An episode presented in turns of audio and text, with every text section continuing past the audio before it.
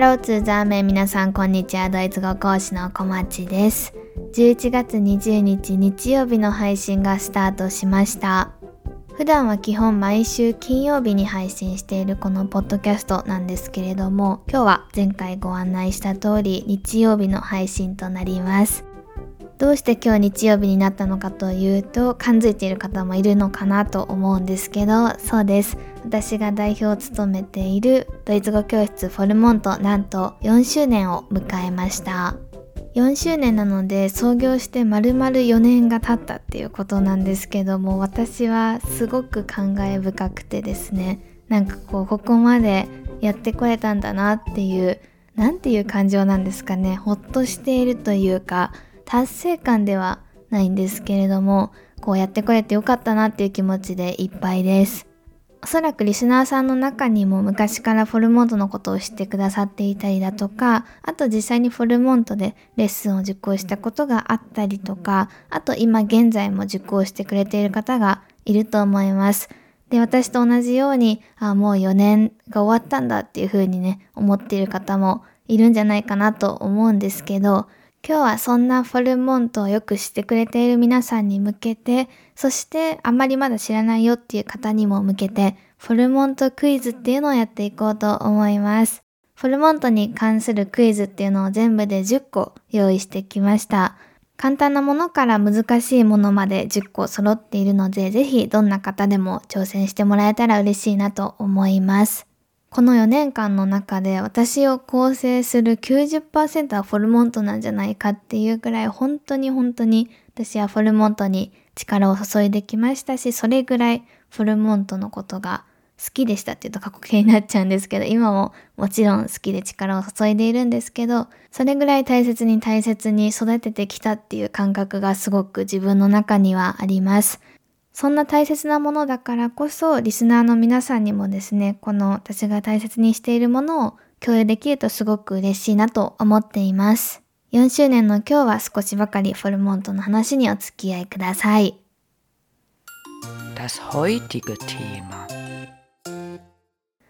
さて、というわけでフォルモントクイズ早速第1問からやっていきましょう。第1問。これはですね、ぜひ皆さんに分かっていてほしいなと思っています。フォルモントっていう名前でやっているわけなんですけれども、フォルモントドイツ語です。フォルモントってじゃあ日本語にするとどういう意味になるでしょうか？こちらはご存知の方が多いんじゃないかなと思います。答え頭に浮かんだでしょうか？ドイツ語っぽく発音すると、フォルモント。こちらは満月っていう意味ですよね。フォルっていうのがこれいっぱいのっていう意味で満月の満に当てはまります。モンチっていうのが月っていう意味で、もう本当にそのままなんですけど、これで満月っていう意味になっています。ちなみに皆さん、このフォルモンとデアディダス、性別は何になるかわかるでしょうか？男性、中性、女性、わかるでしょうか？こちらはモンチっていうのがデアモンチなので、デアフォルモンチになります。男性名詞なんですよね。これもぜひ一緒に覚えちゃってください。次、第2問目いきましょう。フォルモントのキャラクター、皆さんおそらく見たことがあるであろう猫ちゃんと男の子2人います。正確に言うと1人と1匹ですかね。この2人の名前、何か皆さんご存知でしょうか？男の子と猫ちゃんの名前当ててみてほしいです。このクイズはですね、今年の初めの方、4月ぐらいかな、3月ぐらいに講師でこういったイベントっていうのをやったことがあったんですよね。交流会みたいなのをやったんですけど、そこでクイズっていうのをやって、その時にもこの質問を出して結構盛り上がりました。皆さんちょっと頭の中で想像できたでしょうか？フォルモントの公式キャラクター男の子と猫ちゃんの名前は実はまだありませんっていうのが答えになります。ちょっと騙しちゃったみたいで申し訳ないんですけど、そう実はですね、彼らまだ名前がないんです。っていうのもこれはすごく初めの頃の裏話みたいなエピソードになってしまうんですけど、私がフォルモントを立ち上げた当初かな、多分この男の子と猫ちゃんのキャラクターを使った LINE スタンプを出したんですよね。で、その時は LINE スタンプ用にっていうことでキャラクターとして作ったんですけど、まさかフォルモントがこんなに大きくなっていくとは想像していなくって、とりあえずホームページに可愛いしつけとくかみたいな感じでつけていったら、生徒さんがたくさん来てくれて、他の講師の方たちも集まってくれて、今の形になっていって、いつの間にかこうなくてはならないキャラクターに二人がなっていたみたいな状態だったんですよね。なので、初めは本当にこんなにいろんなところに多用するとは思っていなかったキャラクターなので、名前も全然つけていなくって、そのまま名前をつけるタイミングを逃してここまで来ているっていう感じです。なのでいつかつけたいなとは思っているんですけど、ちょっとタイミングがわからなさすぎて、もしこういった名前どうですかっていうのがあったらぜひ教えてもらえるとすごく嬉しいです。以上2問目でした。次第3問目やっていきましょう。これはちょっと多分難しめだと思います。フォルモントっていろいろなことを実はやっています。まあメインはドイツ語教室の運営なんですけど、もともと本当の本当の創業当初っていうのは、ドイツ語教室っていう形ではなくて、ドイツ語に関する記事だったりをたくさん投稿していく、いわゆるウェブメディアとしての立ち上げでした。今もですね、月に多くはないんですけれども、いろいろな語学体験記だったりとか、あとは文法についての解説みたいなのを記事としてフォルモントから出しています。そんなメディアとしてのフォルモント、今もなお現役で続けているわけなんですけど、毎月どれぐらいアクセスがあるのかっていうアクセス数、PV 数っていうのが私たちからは見れるようになっています。このアクセス数の平均は月大体どれぐらいでしょうっていうのが第3問目になっていきます。多分メディア関係とかじゃない方にとっては見当もつかないと思うんですけれども、こうすごくヒントを言っていくと何万っていう単位になってきます。万っていう単位がつくので、皆さんはその万の前につくであろう数字っていうのを推測してもらえると嬉しいです。月によって結構この辺のアクセス数っていうのは変わってくるんですけど、ここでは大体の平均っていうのを取り上げています。この平均値っていうのは今年ですね、2022年入ってからの平均っていうのを取り上げています。もちろん一番初めはゼロからスタートしたわけなんですけど、やっぱりこれもありがたいことに、こう毎年毎月どんどんいろんな方が見てくれるようになっていっています。だいたい2022年の平均ってこれぐらいかなっていうのが皆さん想像そろそろできてきたでしょうかこちら答えを言うと、だいたい約8万 PV ぐらいになっていきます。少ない多い、ちょっと規模感がわからない方が多いと思います。私も正直よくわかっていないので、ちょっとこのポッドキャスト前に若干 Google で検索してみました。8万 PV ってどれぐらいのなんて言うんですかね、立ち位置なのかなって調べてみて、私が見たある記事だったら、なんかこう初級、中級、上級っていう風にレベル段階があるとしたら、中級の割と上の方みたいです。上級レベルではないけど、中級の半分より上ぐらいの立ち位置ぐらいみたいです。あでも多分これはですね、どんな分野なのかとか、どんな目的でやっているのかとかによって変わってくるところだと思うので一概には言えないんですけど、まあ、だいたい中域ぐらいにいるみたいです。よかったです。フルモントの一番初めの形が教室ではなくてウェブメディアだったっていうのは少し私は別にびっくりではないんですけど、もしかしたら意外に思っている方も多いんじゃないかなと思います。第4問目もそんな初期の頃の話になっていきます。フォルモントが掲げているモットーっていうんですかね、スローガンっていうのが、ドイツ語で日常に彩りをです。私はこれすごく気に入っているんですけど、ただこれですね、このキャッチフレーズ、本当の本当の初期は若干言葉が違いました。私がしれっと、いや、こっちの方がいいんじゃないと思って変えたのが、多分創業して半年1年ぐらいの時だったかなと思います。多分あんまり気づいてた人はいないと思うんですけど、しれっと変えました。第4問目の問題は、この元のキャッチフレーズは一体何だったんでしょうっていう問題になります。ヒント出します。今はドイツ語で日常に彩りをなんですけど、その前はドイツ語で日常に小さな何々をっていうキャッチフレーズでした。ドイツ語で日常に小さな何々を何々に当てはまりそうな単語っていうのを皆さんには考えてほしいです。ひらがなにすると4文字になります。ドイツ語で日常に小さなふんふんふんふんをっていう感じですかね。ここまで聞いてちょっと感づいた方もいるかもしれないです。一番初めのキャッチフレーズは、ドイツ語で日常に小さな幸せをでした。フルモントを立ち上げた時は、こう日常ってやっぱりすごく楽しいことも大変なこともいろんなことがあると思うんですけど、ドイツ語っていうのを勉強することによって小さな幸せっていうハッピーな気持ちっていうのを増やしてもらって、それが自分自身の自信につながったりだとか、日々の充足感っていうのにつながればいいなと思ってやっていたんですけど、ただドイツ語を教えたいだとか、私がドイツ語を実際に習う学習者として関わっていく中で、ドイツ語っていうのだったりとか、ドイツ語学習っていうのをする中で、必ずしもポジティブな気持ちだけじゃないよなと思うことが増えていきました。ドイツ語やってても全然できないなってなることもやっぱりあるし、勉強してるのに話せないなって悔しい気持ちもあるし、これって別にこう幸せっていう単語に収めるのが難しいなっていう感情もたくさんあることに気づきました。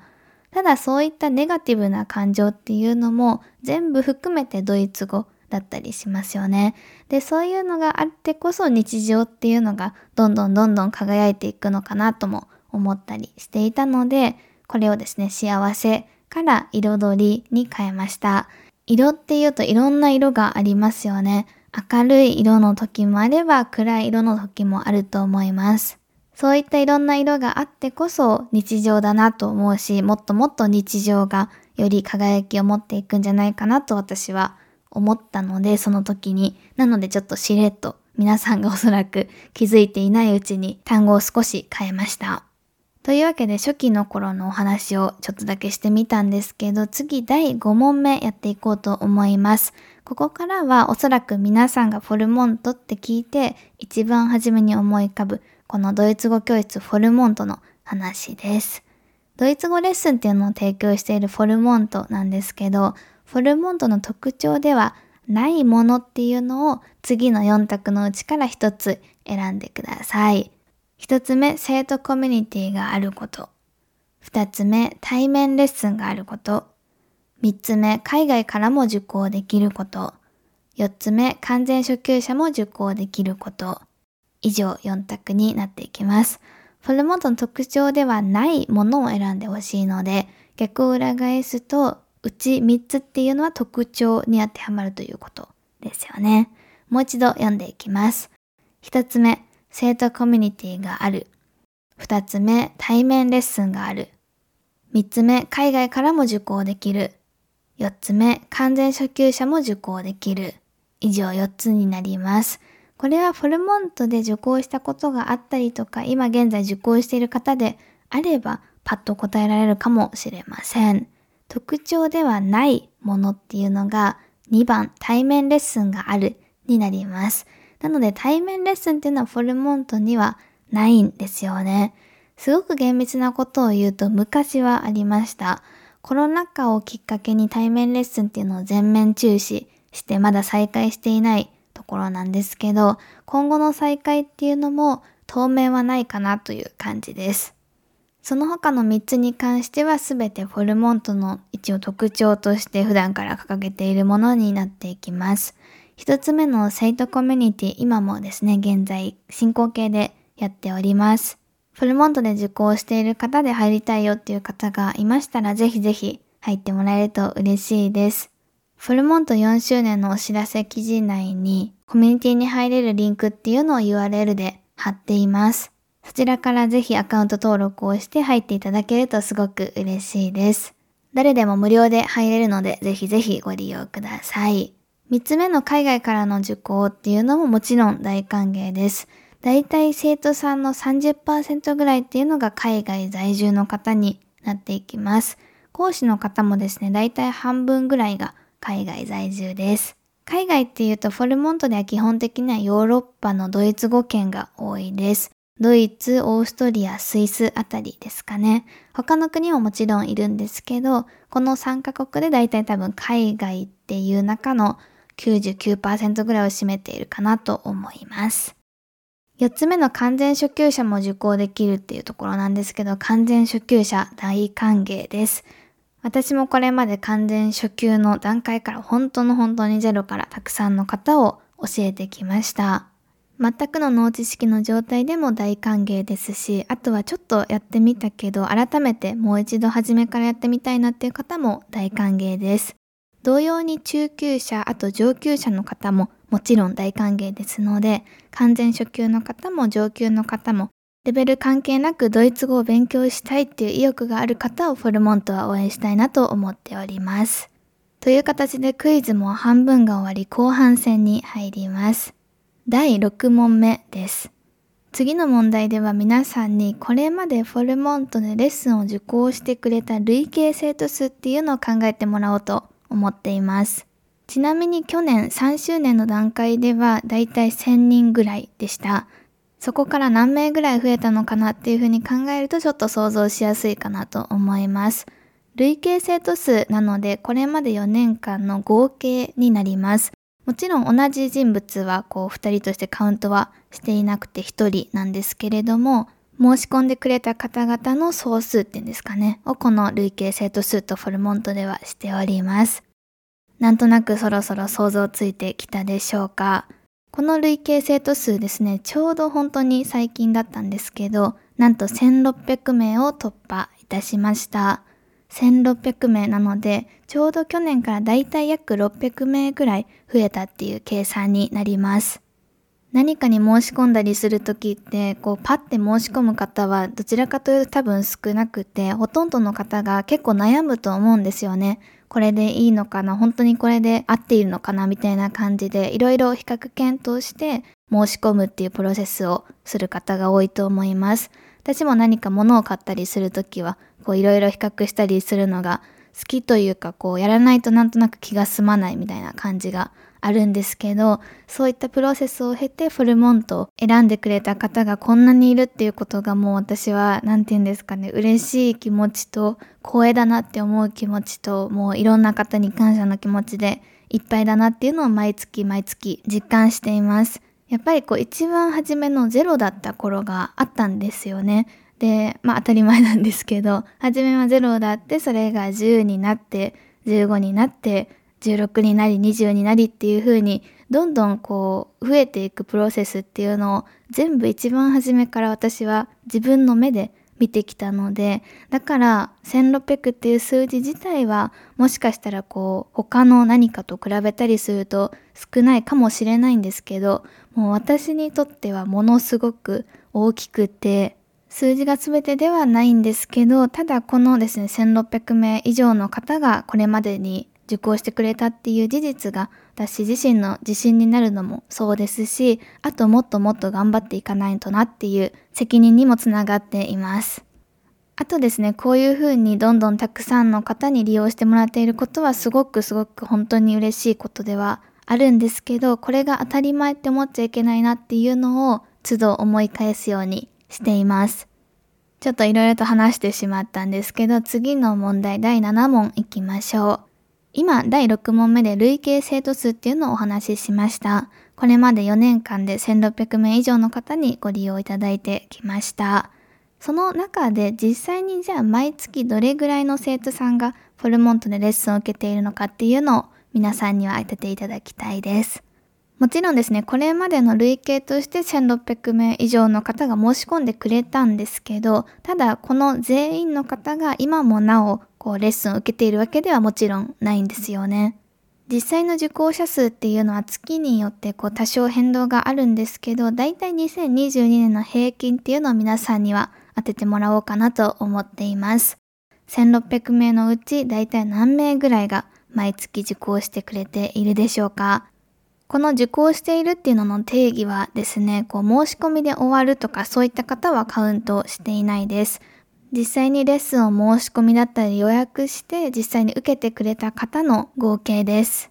どれぐらいかなんとなく頭の中で想像できてきたでしょうかこの辺はちょっと難しいと思うんですけど、ただ時々私が言ったりしているので知っている方もいるんじゃないかなと思います。こちらはですね、2022年の平均でいくと、だいたい約400名ぐらいの方が毎月受講してくれています。私が定期的にフォルモントでやっているオンライン説明会でも同じようなクイズをやったりするんですけど、その時にも少しお話しするんですけど、この400名っていう数字を持って、こう皆さんにアフォルモントってたくさんの方が利用してくれているんだなっていう、ある種の安心感を持ってもらいたいのももちろんそうだし、あと同時にですね、フォルモントで皆さんが受講するにせよ、受講しないにせよ、どちらでも大丈夫なんですけど、実際にフォルモントだけ見ても、これぐらいの数の方が毎月世界各地どこかでドイツ語を頑張って勉強しているっていう、その事実が私はすごく心強いなと思います。おそらくほとんどの方が自分の身の前で同じようにドイツ語を勉強している人はいませんっていう状況だと思います。これは日本に住んでいるからっていうことは意外と関係ないことがあったりもして、例えばドイツに住んでいるけど、周りの人はこう、そんなにドイツ語勉強に対する意欲がないんですっていう相談も結構受けたりします。そんな中でレッスンっていう形でしっかりとドイツ語を勉強しようっていう意欲のある方が毎月常に平均的に400名ぐらいフルモントだけでもいるっていうことはもっともっと世界には日本人っていうくくりだけでもいるっていうことなんですよね。こういった事実が少しでも皆さんのモチベーションの支えになればいいなと私は思っています。実際に受講してくれている方いつも本当にありがとうございます。それでは次の第8問目やっていきましょう。第8問目では皆さんにフルモントで一番人気なコースっていうのを当ててもらおうと思います。人気の定義なんですけど、一番受講者数が多いっていうのを一つの指標としています。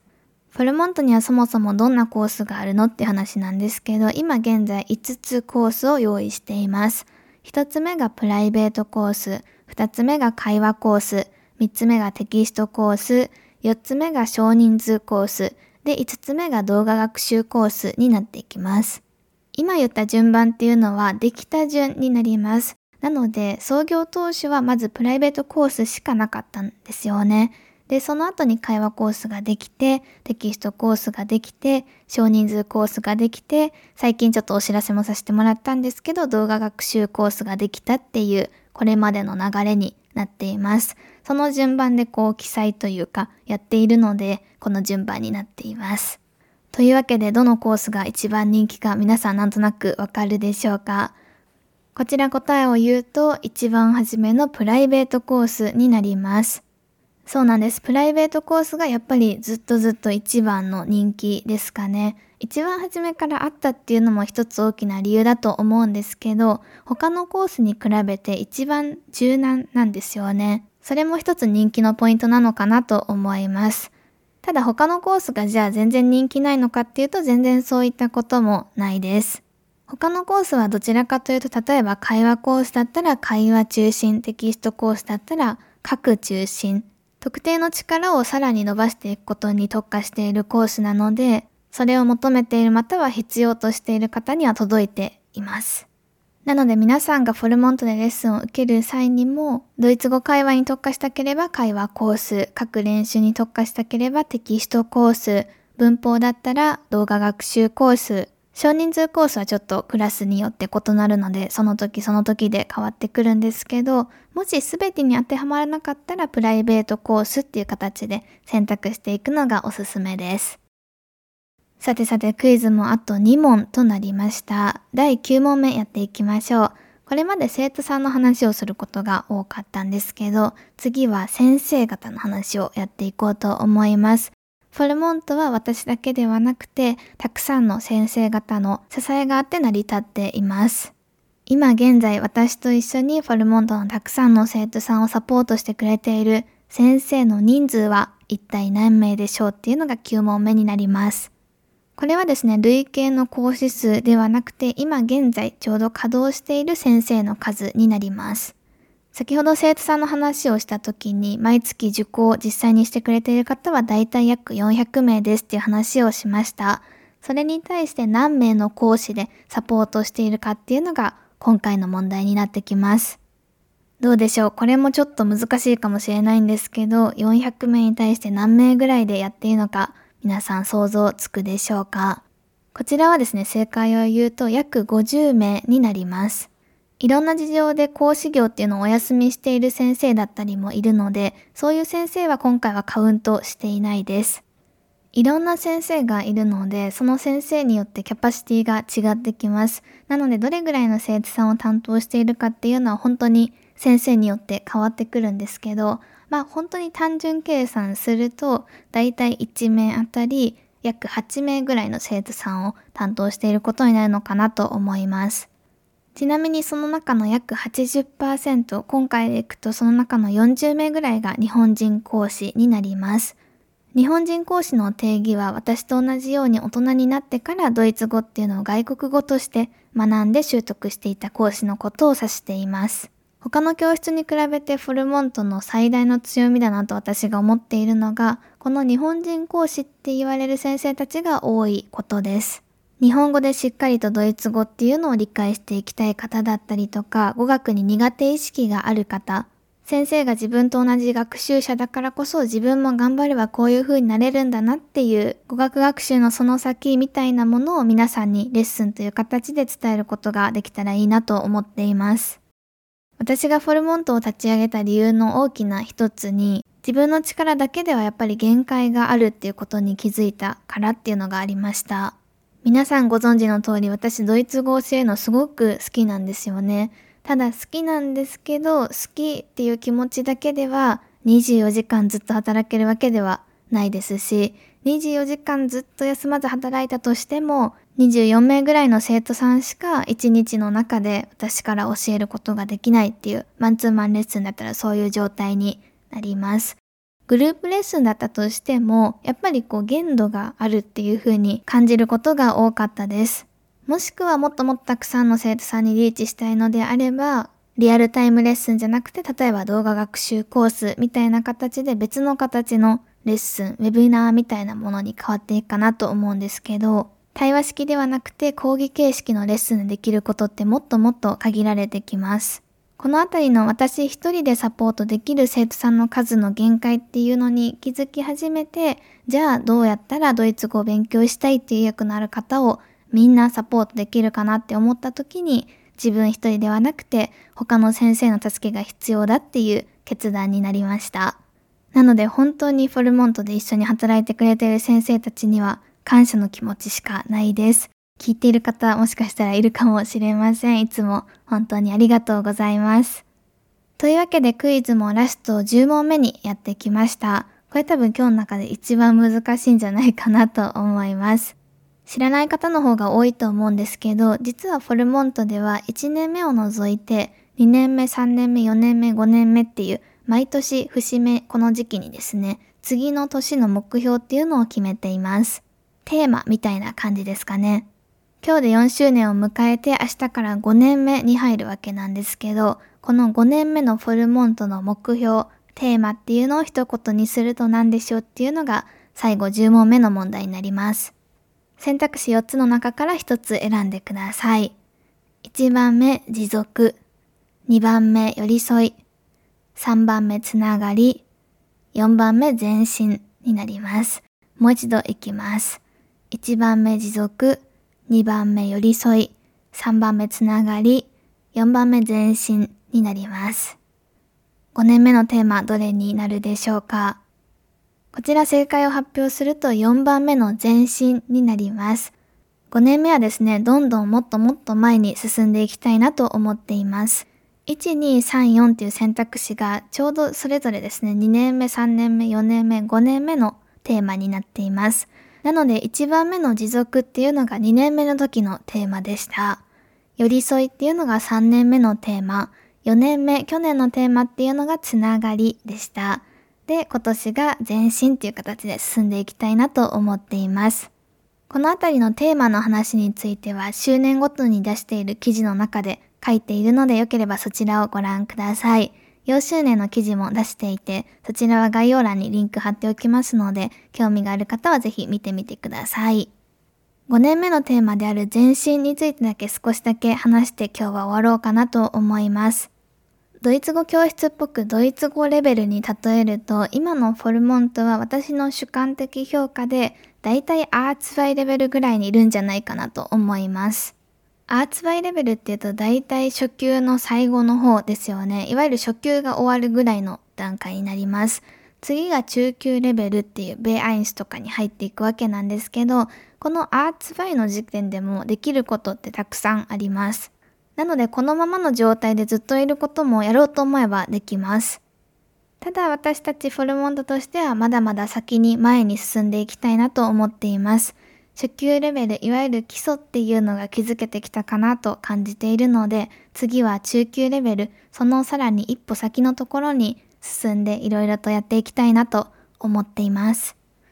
少し厳密に言うと、今のアーツバイレベルぐらいっていうのは、正直なところ去年の今頃、3周年を迎えた時点でも達していたかなとは思います。で、この1年間ですね、このままどんどん先に先に進んでいくこともできたんですけど、もちろん先には進んだんですけど、歩みのスピードっていうのを意図的に少し落としました。っていうのもですね、この私たちが去年足していたアーツバイレベルぐらいっていうのが、なんかドイツ語にすると変な感じなんですけど、こう表面だけのアーツバイみたいな感じですごくモヤモヤしている部分が大きくって、一見見た感じはアーツバイレベルに達していてもうそのまま中級に行ったらぐらいの感じなんですけれども、実際じゃあもう少し掘って中を見てみると、あれなんかちょっとまだ早いんじゃない？みたいな感じで自分自身思うことがすごく多かったんですね。皆さんがどういうふうに感じてたかどうかはわからないんですけど、そういうふうに私自身は感じていて、このまま先に進むっていう選択もできるんですけど、まずは内部改善っていうんですかね、足りてないところが多すぎたので、今も至らないところだらけではあるんですけど、それ以上に多かったので、基礎ってすごく大事だと、私はドイツ語でもこういう仕事でも思うんですね。この基礎固めの一年にしようと思って、それを続けてきて、今やっとこう新しく前に進んでいく準備ができたなっていうふうに思っています。というわけで5年目は前進っていうテーマ、目標を掲げながら前に進んでいこうと思うので、どうぞ皆さんこれからもよろしくお願いします。フォルモントの話になるともう話せることも話したいこともありすぎて多すぎてブレーキをかけないとずっと喋っちゃうみたいな感じなので、今日はそろそろ終わろうかなと思うんですけど、今日のポッドキャストで少しでも皆さんがフォルモントについて詳しくなったりとか、あとはフォルモントでもちろん受講してくれた私は嬉しいんですけど、そうじゃなくても全然別に良くてっていう言い方はあれなんですけど、大丈夫で、ただこう私自身がこのポッドキャストをやっている以上、私が大事にしている私の生活の約90%ぐらいを占めているフォルモントっていうのがどういうものなのかっていうのを皆さんにも共有できたらいいな知ってもらえたらいいなっていうのが今日のポッドキャスト配信をやろうと思ったきっかけでした。というわけで重ねてにはなるんですけど4年間皆さんどうも本当にありがとうございました。